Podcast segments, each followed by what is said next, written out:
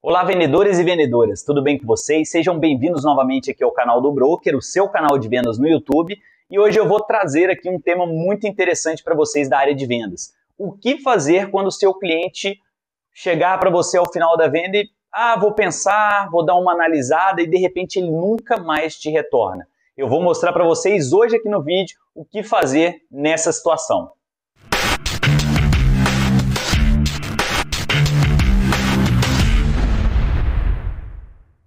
Lá, você faz uma apresentação maravilhosa, seu cliente gosta muito, está o tempo todo interagindo com você, ele tem todas as razões para comprar de você. E ao final da venda, ele chega e fala: Nossa, gostei bastante, mas eu preciso dar uma pensada. Eu vou levar para casa esse pensamento, vou dormir com ele e de repente você perdeu o controle das vendas. E agora? O que dizer? Será que você concorda com ele e deixa ele embora? Será que você faz um agenda um follow-up com ele na semana que vem? Será que você tenta ali alguma técnica de venda para tentar converter? O que fazer nesse momento? Naquele momento é de costume você mentalmente culpar o cliente pela indecisão dele. Por que, que ele simplesmente não compra se ele gostou, né? Mas acalme-se, não tente empurrar a venda. Nesse vídeo eu vou passar três pontos para te ajudar nessa situação. Primeiro, a gente precisa entender o porquê que isso ocorre. Segundo, o que, que você deve fazer quando isso ocorrer. E terceiro, o que, que você não deve fazer quando isso acontecer com você.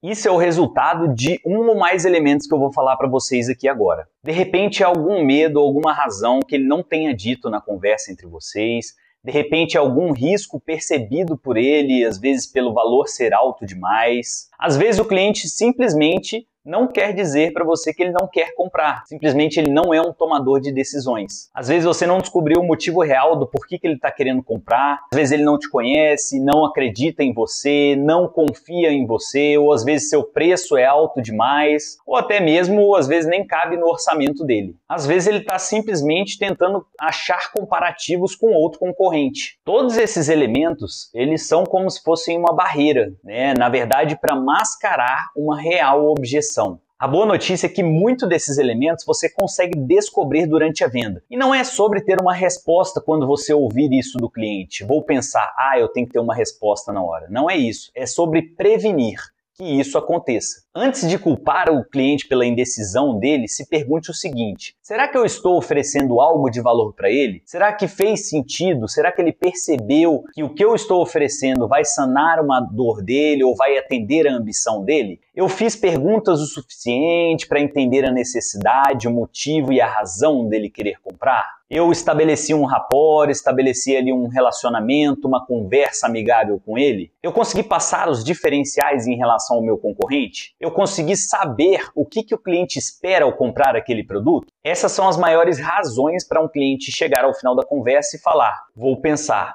Então esteja preparado, estude esses elementos, coloque no seu processo de vendas. A preparação ela reduz o elemento da dúvida por parte do cliente. Nunca tente forçar ou empurrar uma venda. Isso provavelmente vai te levar a perder essa venda, além de você perder também o respeito do cliente. Ao invés disso, tente buscar o que ocasionou essa situação. A maioria das vezes, quando o cliente diz vou pensar, é porque ele ainda tem alguma dúvida sobre o que você está oferecendo. Pode ser até que ele ache que seu preço está alto demais, ou então ele não está enxergando valor no que você está oferecendo. Pode ser que ele pense que ele vai conseguir um negócio melhor em outro lugar, mais barato, enfim. Ao invés de você tentar utilizar uma técnica de vendas, tente entender o porquê que o cliente está te perguntando isso através de perguntas ao próprio cliente ou até mesmo analisando o seu processo de vendas para que você possa prevenir numa próxima vez. Mas ao final da situação, caso o cliente ainda esteja muito resistente, falando que precisa pensar, analisar, enfim, pergunte para ele quanto tempo você precisa para analisar e tente agendar e sair daquela reunião com uma data e um horário de retorno.